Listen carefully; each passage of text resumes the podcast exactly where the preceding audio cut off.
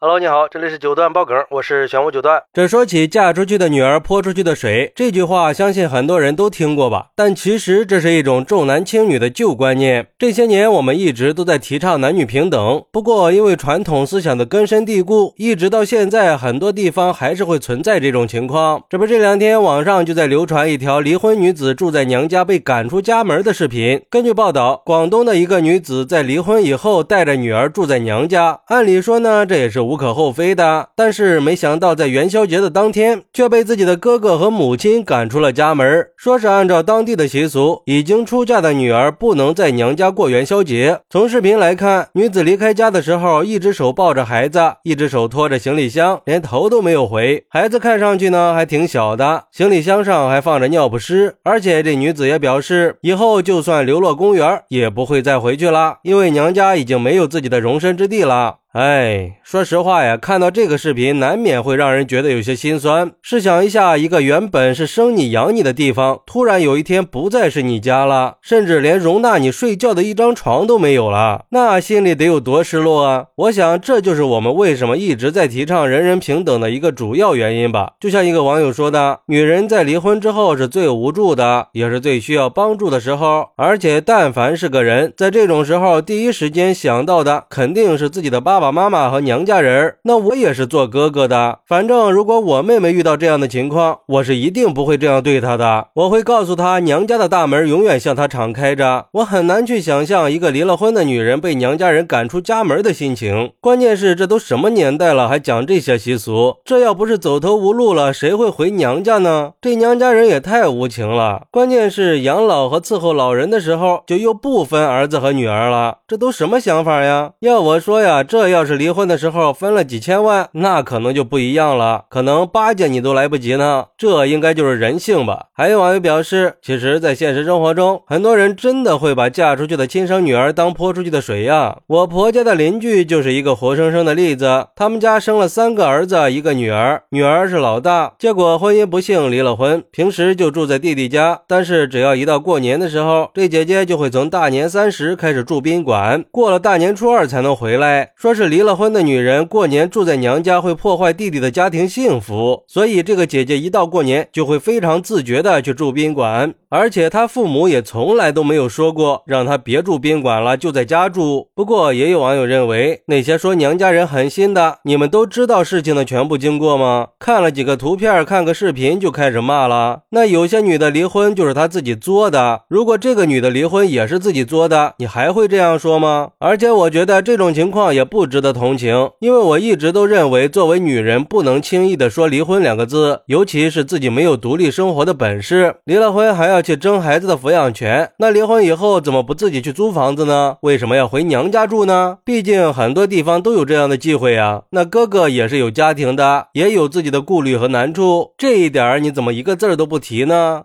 嗨，我觉得吧，不管怎么样，对于一个人来说，家都是避风港。当然，我们也不知道这个事情的真相，也不能随意的去做评价。但是，我们可以抛开事情说本质。对于一个离了婚带着孩子的女人来说，作为家人应该给予她的是理解、支持和关爱，而不是排斥和冷漠。尤其是在现代社会，男女平等已经成了大多数人的一种共识。虽然还是会有不少老一辈的人受传统文化的影响，保留了这种根深蒂固的重男轻女。思想，但我们也应该呼吁社会各界共同努力，去摒弃这种陈旧迂腐的观念，摒弃性别歧视，倡导男女平等的家庭观念。也希望所有人都可以珍惜亲情，互相多一点理解和包容，树立正确的人生价值观和家庭观念。好，那你怎么看待离婚女子带着孩子住在娘家，元宵节当天被哥哥赶出家门的呢？快来评论区分享一下吧！我在评论区等你。喜欢我的朋友可以点个订阅，加个关注，送个月票，也欢迎订阅收收听我的新专辑《庆生新九段传奇》。我们下期再见，拜拜。